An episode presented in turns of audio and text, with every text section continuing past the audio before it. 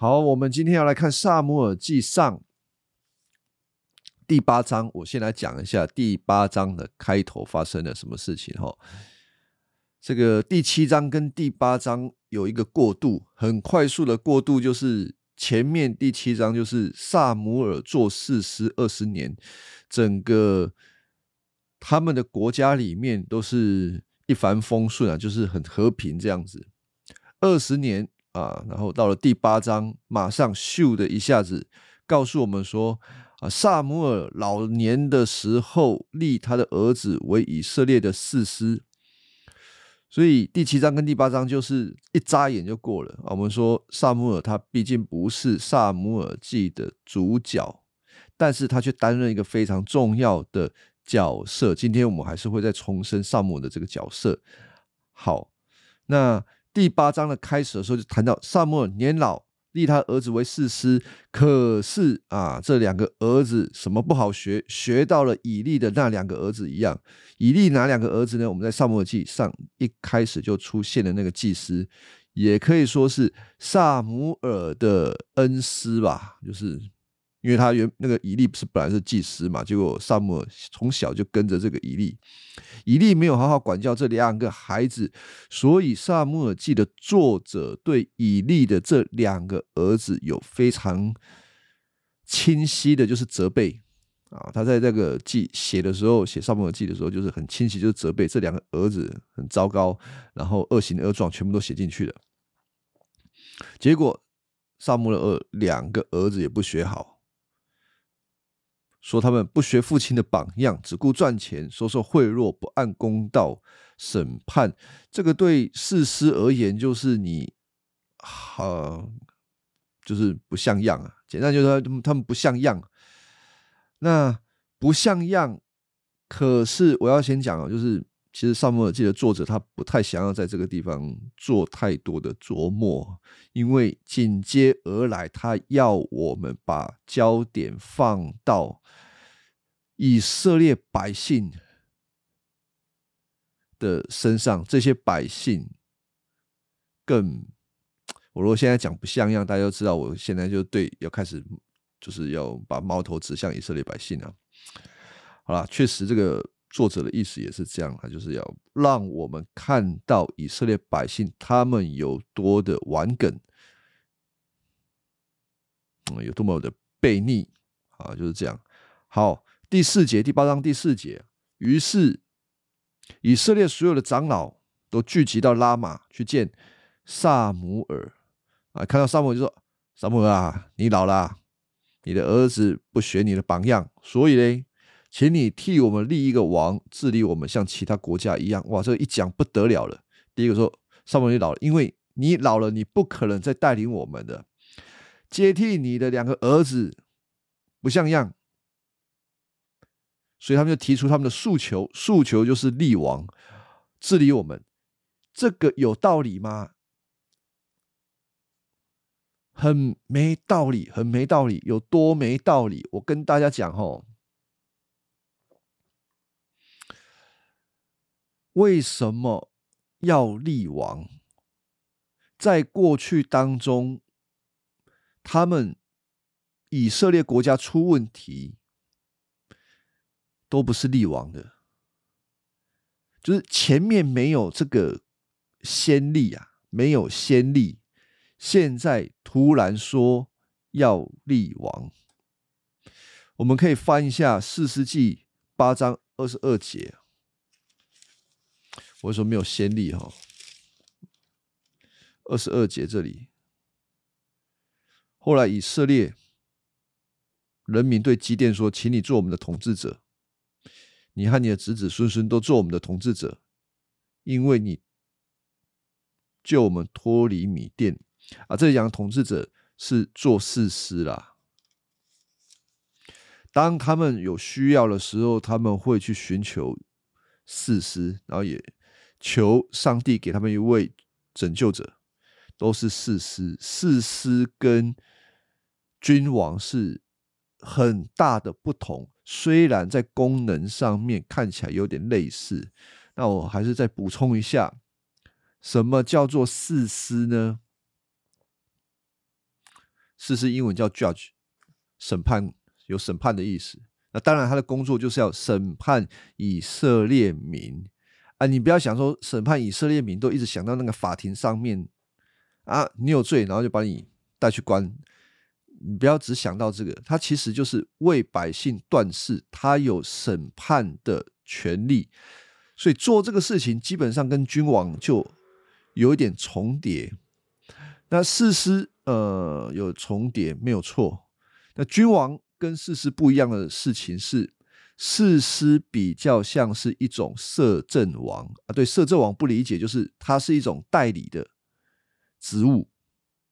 他看到是，大家看到事师的就是的时候就知道，事师的背后是那个上主，就是耶和华，就是上帝啦，就听上帝的啊。事师，你看到事师就是这样。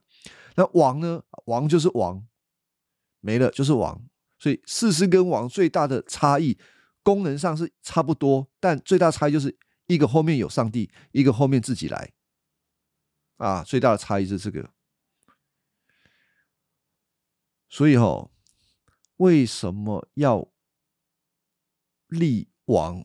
我会说哈，我这个要讲台语才会，我觉得贴切，就是 “key 料料呀”。什么叫 “key 料料”啊？就是啊，全部都白费了，全部都白费了，什么东西白费了？上主对以色列民的用心，通通都白费了。爱他们，保护他们，照顾他们，白费了。从人的角度，萨姆尔的付出也白费了。他们一点都不眷恋耶和华对他们的好，一点也不眷恋。萨穆尔曾经为他们劳心劳力，他们想要立王就立王。我说这些人狼心狗肺，就是没有良心呐。为我要问这个，我问这个问题，就是说，为什么一定要立王？事师不能解决你们的问题吗？事师不能解决你们的问题吗？事师就比王还要差吗？我在准备这个第八章的时候，哈，因为我是先看第八章，我看了第八章，再回去想第七章，所以我才会说他们是狼心狗肺。第七章整个段落是在告诉我们，上主立事师。在以色列当中，只要他们能够专心仰望耶和华，没有什么事情是上帝不会帮他们摆平的。来我们再想一下哈，我们稍微回过头来看一下第七章啊。所以我这个问题，第一个问题我就问说哈，第七章的开头与结尾都表达了以色列的状态。非常的安稳啊，没有仇敌，呃，非利士人不会来打扰他们，因为沙漠已经帮他们解决了。沙漠是事实。好，那这些状态里面，我们要看到有什么模式？我说这个模式就是神权制度的模式。神权制度就是上帝是统治。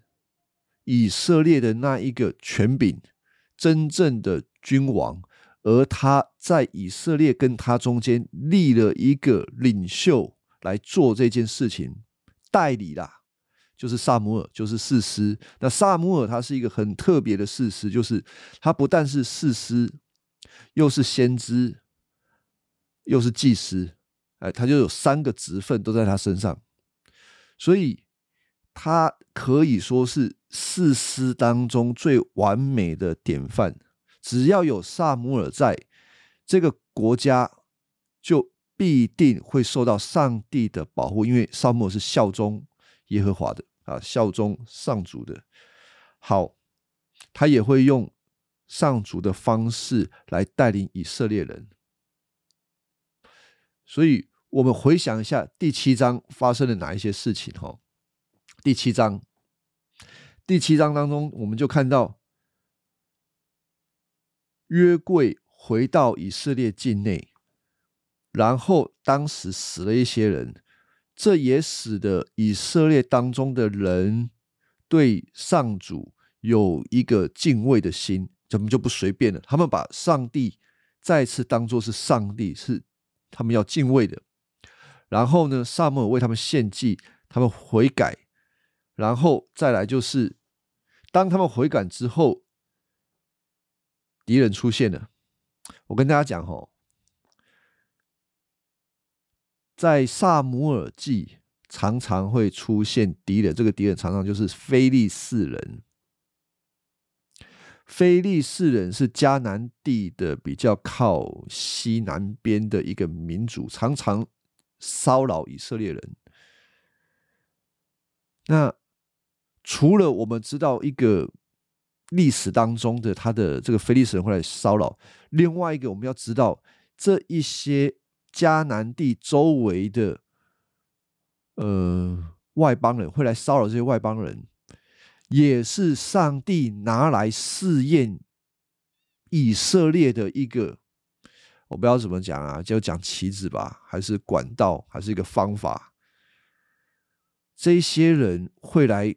搅扰其实也是上帝刻意要让以色列人接受这个挑战，特别是在第七章的中间，他们悔改啦，献祭悔改啦。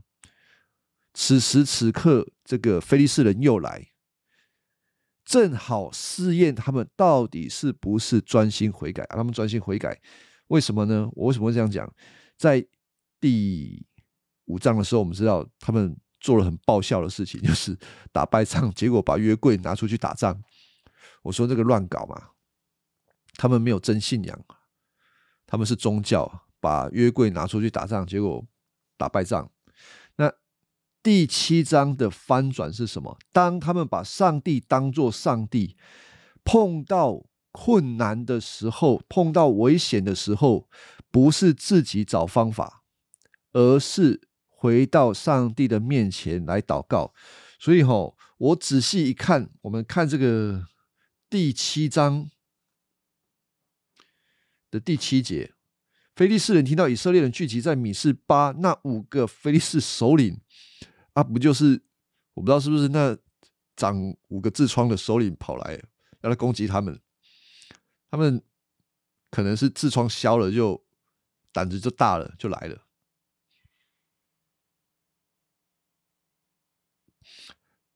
就对上，好了，这次要正经的，就对萨摩 说啊，请继续为我们向上主祷告啊，救我们脱离菲利士人。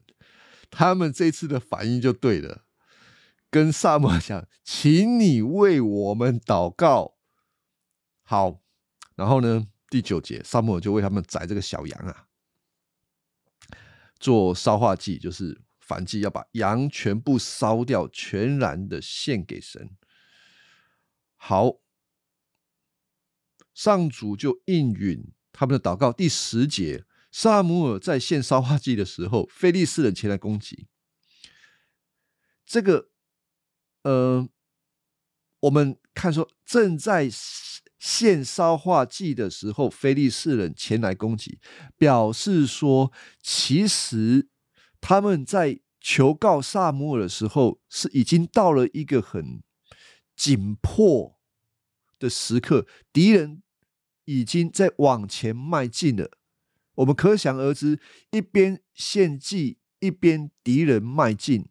你要看以色列人是不是专心的想要来倚靠上帝啊？如果不是专心，你可能就自己发动。攻击就赶快想办法防御了，但是他们是等着萨姆尔来献祭。试探来的时候啊，不要讲试探，试探。不过试探跟这个考验是同一件事情啊。基本上，考验来的时候，考验怎么样来，就是困难来的时候，危机来的时候，我们。怎么反应很重要，是安静下来祷告呢，还是想说啊，赶快赶快赶快要怎么处理？从这个事情来看，还有后面我们看到那个扫罗哈，都是憋不住的。你越憋不住，你就应该说哈，忍耐等候耶和华上帝一定帮助。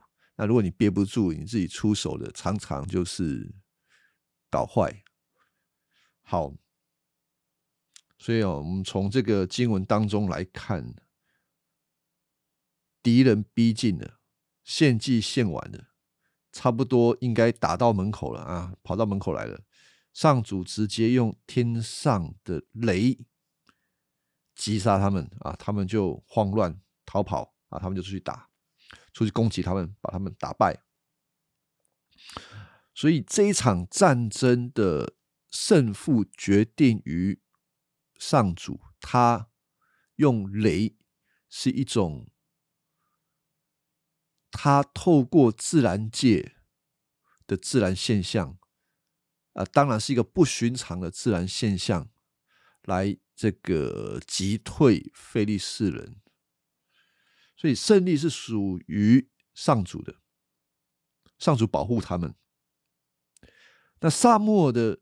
角色呢，他就成了那一个中间人啊，是这样子啊，所以只要有萨摩尔，只有一个好的事实在他们中间，然后事实愿意为他们寻求神，其实他们是平平安安的啦。所以你说事实有什么不好？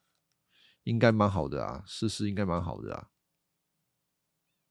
而且他们平平安安啊，就从这个第十二节。沙漠哈就打赢的时候就讲了一句话，他立了一颗石头，讲了一句话：上主一直帮助我们，这颗石头叫做以便以谢，意思就是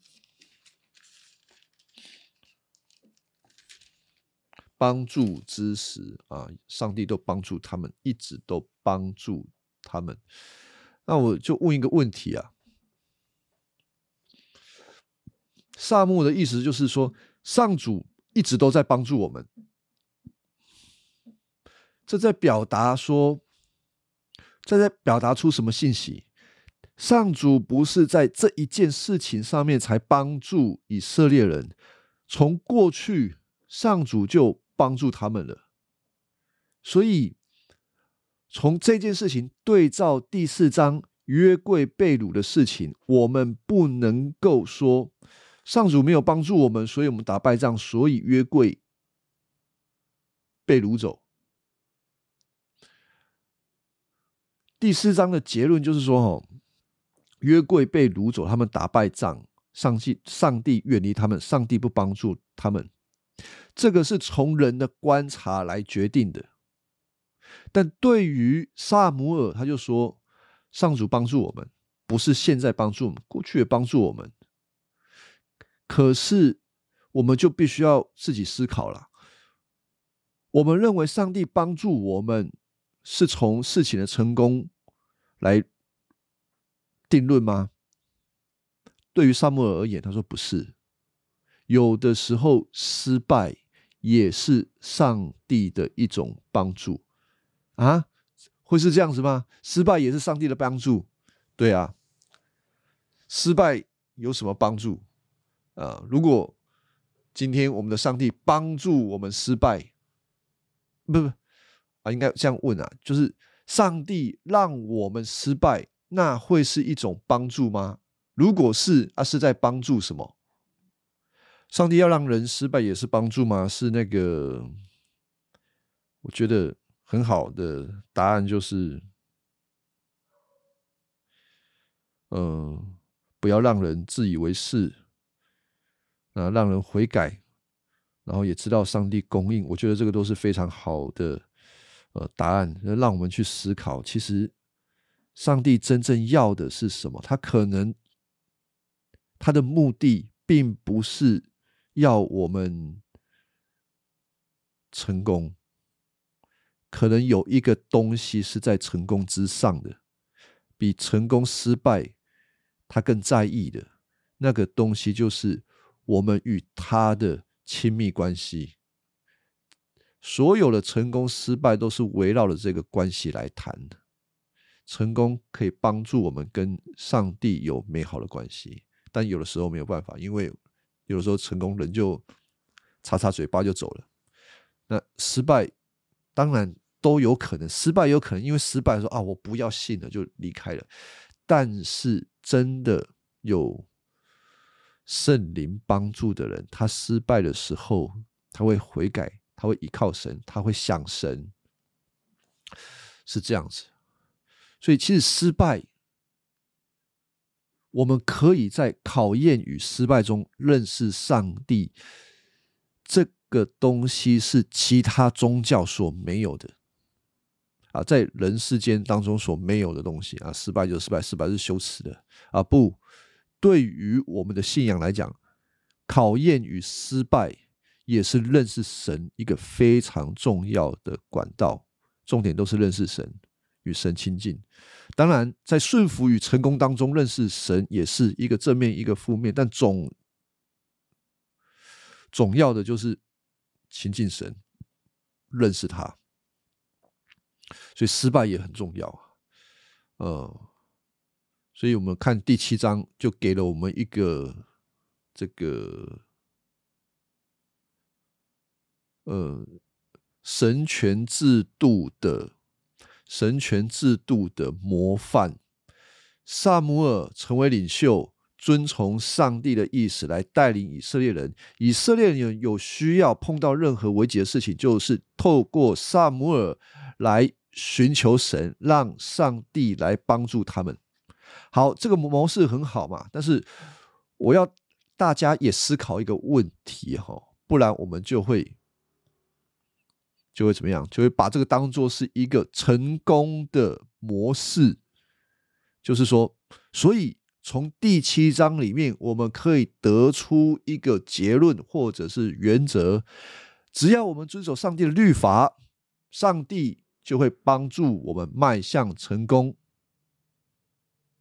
啊，你会结出这个结论，因为第七章确实是这个，所以这个可以成为一个通例吗？我们以后想要成功。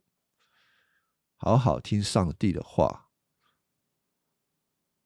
就会得享成功。那我说这个其实是我们心里想要成功的话，我们就会往这边想。那这个是成功神学的影子啊。不过照我们刚刚所讲的，这个东西第七章的。事件不能够成为一个通例，好像说我们照做，我们就是努力的进钱，要对上帝有信心，我们就不会失败，我们就能够成功。我说没有这种事情啊！啊，有的时候我们读圣经，我们只看了一段经文，就找出原则作为作为应用，那个是很。偏颇的，那也会造成你信仰上面的误差。那怎么样避免这个误差呢？其实哦，我们就想想看，有没有例外就好了啊？有没有例外？有啊，有例外啊。我们今天就在讲到的时候就谈到这个例外，约伯。约伯有没有遵守上帝的律法呢？有，约伯很遵守。可是他遵守又敬畏，难道就都成功吗？没有啊，他就反倒受了极大的这个试探跟痛苦，所以这个不是一个通则哈。那真正为什么有时候上帝让人家成功，有时候上帝让人家失败？就从刚刚大家所提出来的这个答案就是。让我们回想所有的供应在神，不然你有可能把你所依靠的东西从上帝的这个，你原本是定金上帝嘛，依靠上帝，就变成你成功之后就定金于成功的果实，你就把上帝丢了。所以你如果不失败，你就会偏移。所以失败是好的啊。讲这个，虽然讲这个，当然大家都不愿意啦，就是肉体上不愿意，但是真的经历过，我们会享受到上帝确实是恩典。我们在失败当中，我们被折服，我们会更谦卑。更亲近神，这个是成功所得不到的啊！凭什么这样子讲？大家凭什么这样讲？讲这个会很空洞吗？不会很空洞啊！我们去看那个大卫写的诗篇，你就知道了。他失败的时候多么的享受啊，对不对？以后读诗篇，我们就知道了。哦，原来失败可以那么享受。嗯，好，好，我们再来看下去吼。所以这个第七章呢，就是一个范例，完美的神权制度的范例。那有没有缺点呢？神权的制度有没有缺点呢？啊，先不要谈缺点，有没有优点呢？啊，至少他们一切所需的都有了。这个以色列一切所需的都有。那照理说，呃，照理说就乖乖的就好了嘛。可是回到一开始所讲的，我说这个都浪费了，就是所有恩典都浪费，浪费在这一群人身上。没想到萨姆尔的两个儿子不像样。他们应当要有的回应是什么？就是从那个生命记啊，四世纪八章二十二节那边开始，请沙漠尔立一个誓师啊，来管教啊，管教两个儿子也可以啊，看你要怎么做嘛。就是说，你不会有选项是去立一个王，没有哦，百分之。七十没有这个选项啦，百分之三十有可能有，就是其实立王也在上帝的心意当中啦，但是要看他们的动机是什么。但是第八章这边他们的动机是私欲啊，他们是自己想的意思，想要立王，他们不要事实，他们想要王。你看他们在八章四节所讲的，他说。所以，请你们立一个王啊，请替我们立一个王，治理我们，像其他国家一样。他们想想的就是像别的国家一样，有一个王实体的治理我们。所以呢，他们没有把上主当一回事了，所以都是白费了。对他们好都白费了。上主对他们不好吗？哪里不好？所以我说这些以色列人就是这样子啊。那个以之前都会听一些人说什么哦，旧约上帝很很爱生气，动不动杀人。你真的你认真看这一群以色列人，他们配得上帝对他们好吗？他们是。吃饱了，嘴巴抹净，他们马上就翻脸了，就不认了。他们不配啊！好，那他们心里在想什么？萨母早就知道了。这个八章六节啊，萨母尔就很不高兴，把他们立立王的事情就跟上主讲，上主就对他们说：“你顺他们的意思。”上主把他们心里真正的期待、他们的渴望讲出来，说：“他们不是厌弃你啊，萨姆尔，他们是厌弃我，不要我做他们的王。自从我领他们出埃及以来，他们就离弃我，去拜别的神明。现在他们对你所做的，正是他们一向对我所做的。你顺着他们，但你要警告他们。”并向他们说明，将来王会怎么带领，会怎么带你们。所以，如果你们站在上主的角度，你会怎么想以色列民？你会替这一群以色列人讲话吗？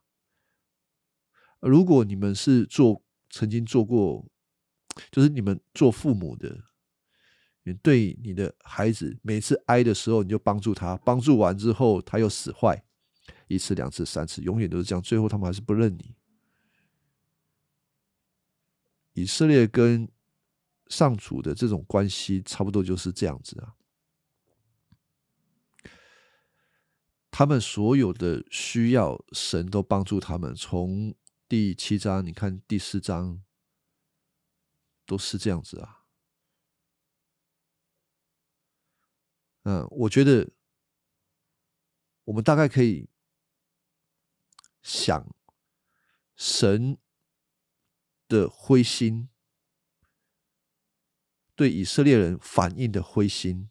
当然，还有另外一个人也很灰心。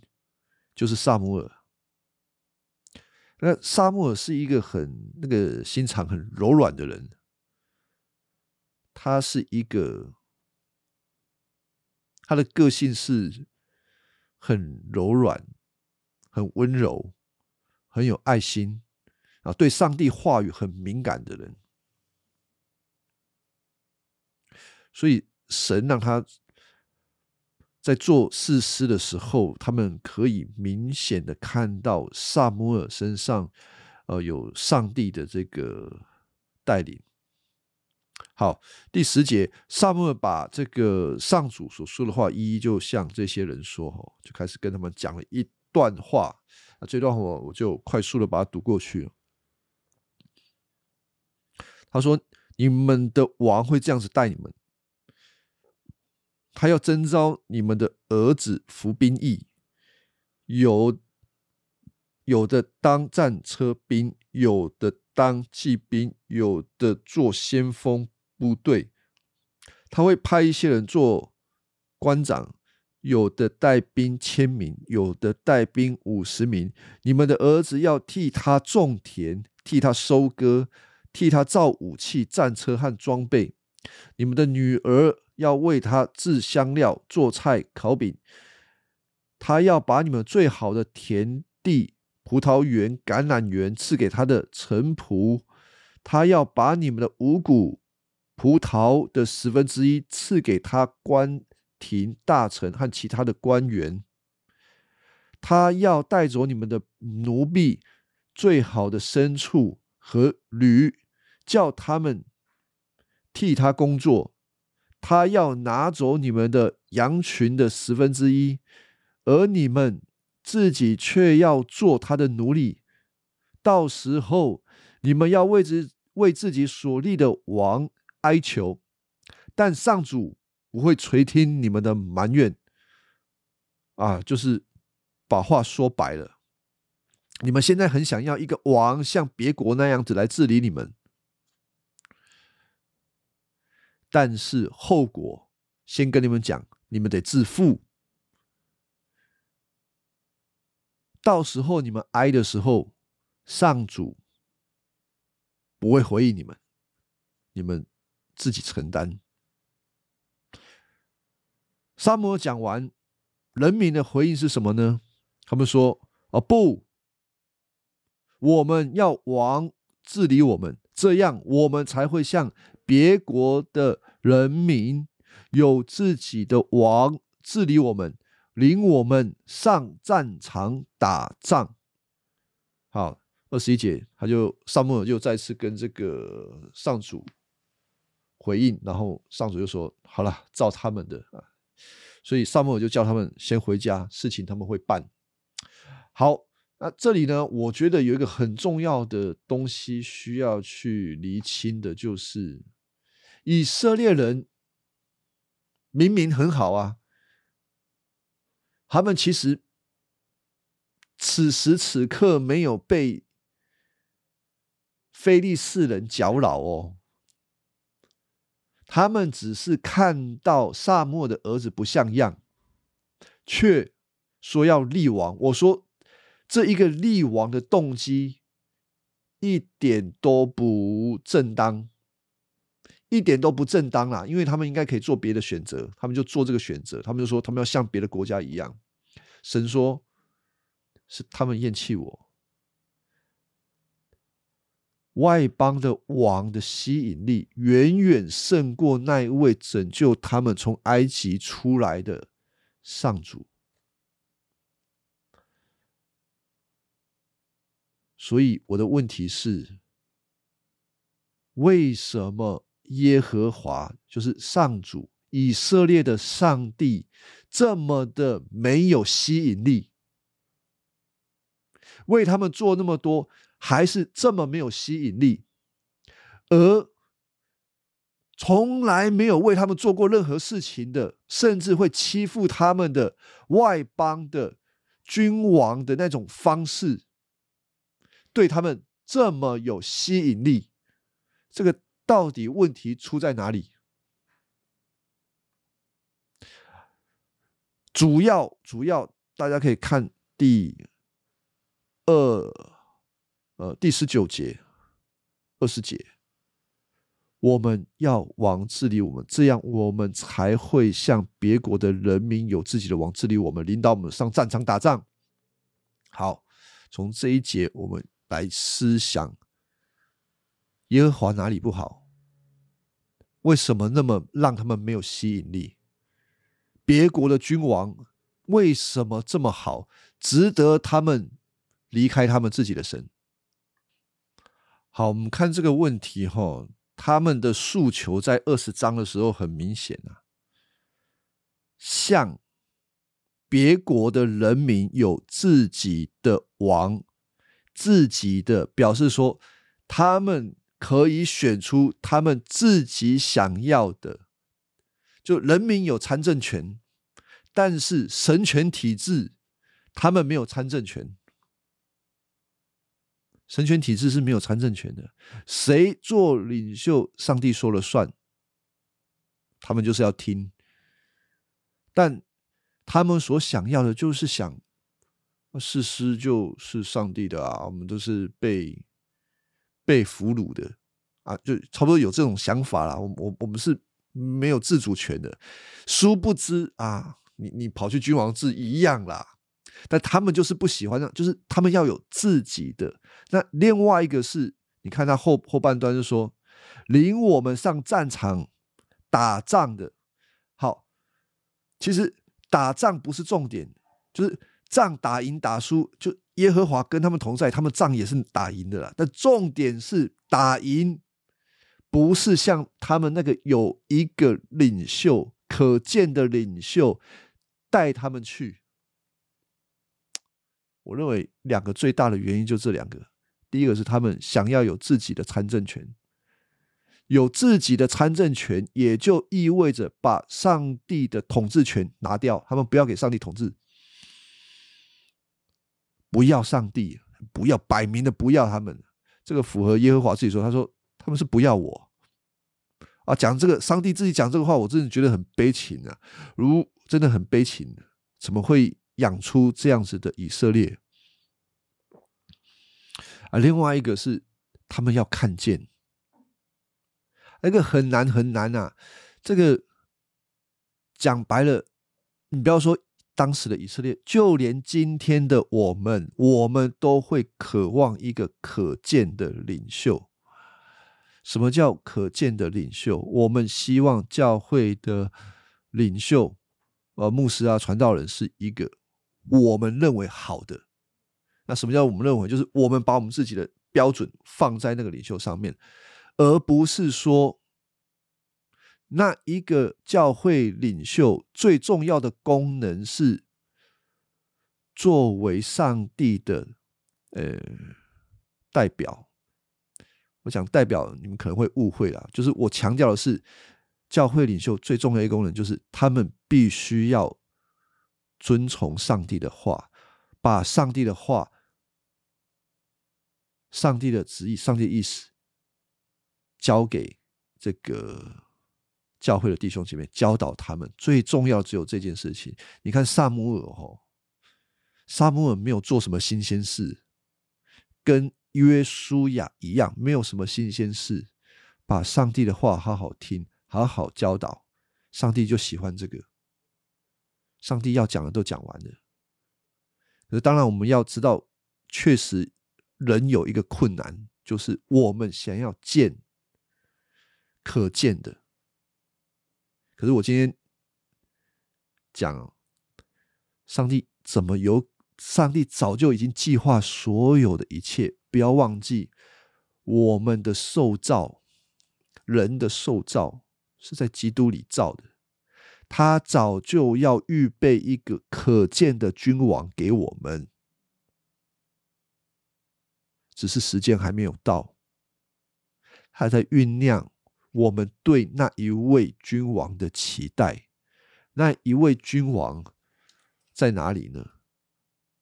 啊，离萨摩尔记上这个时间大概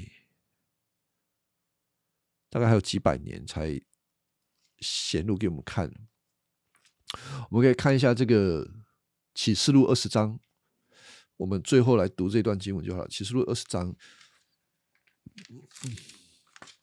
十一到第十六节。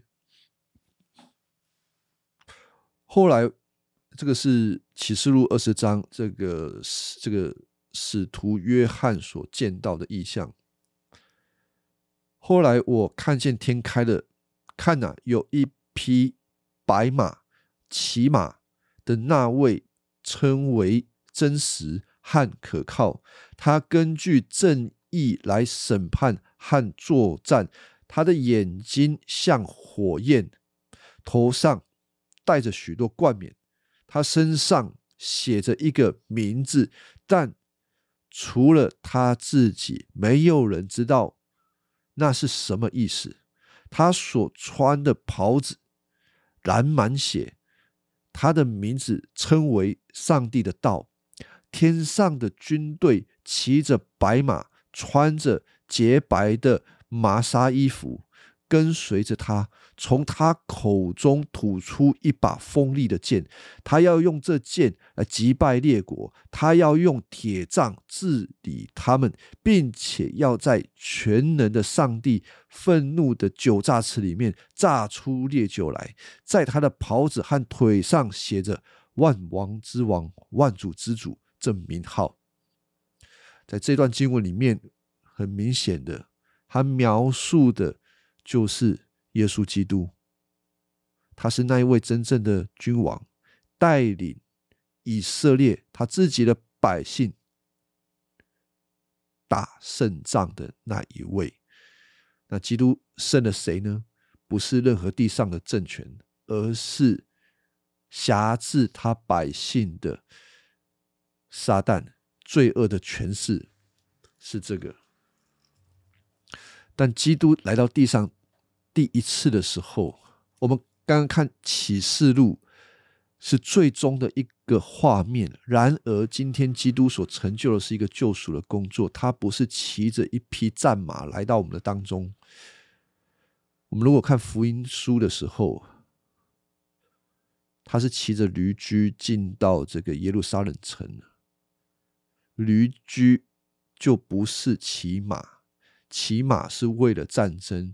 骑驴是为了和平，所以耶稣他第一次来的时候，乃是为了拯救、为了恢复我们与神的关系而来。当然，他的死跟复活就意味着他为我们打下那个真那个属灵的征战，我们不能胜过的，他替我们胜过。可是，在这个当中有一个转化，如果我们没有看清楚的话，我们就会以为我们所需要的是那一位骑白马的，在现在，就现在我们现在这个末世的时候，而是其实我们真现在所需要的是那一位骑着驴驹的那个耶稣基督，为我们罪死跟复活的耶稣基督。啊，上帝从。整个救赎历史，让我们看见一个他更大的一幅图画。所以最后我都会这样子讲啦，就是有一些人都会说啊，圣经是上帝的话，我要怎么知道圣经是上帝的话？我告诉你，你信圣经是上帝的话，你跟我查经，我会告诉你圣经是上帝的话，我会证明你。怎么证明？你没有办法去理解说有一本书经历了一千六百年，它里面所写的东西前后竟然是一致，都有同一个信息，都指向耶稣基督。所以，还是回到我们这个呃《沙漠耳记》这边啊，就是从神权到王权，神是要王权。而这个王不是地上的王，这个王是真正遵守上帝的旨意，那就是上帝自己的儿子耶稣基督，他是那个王，而且他不是要用一种我们看不见的方式与我们在一起，他道成了肉身，让我们能够看得见，以至于我们。到时候在新天新地的时候，是跟他面对面的在一起。而今天我们虽然不见他，但是凭着信心，我们知道他必然会再来，因为他在两千年前已经来过了。所以我们在看这些事情的时候，它不单单的只是一个历史事件，它更供应了我们走这条成生道路的信心。好，那我们今天大致上就先讲到这里。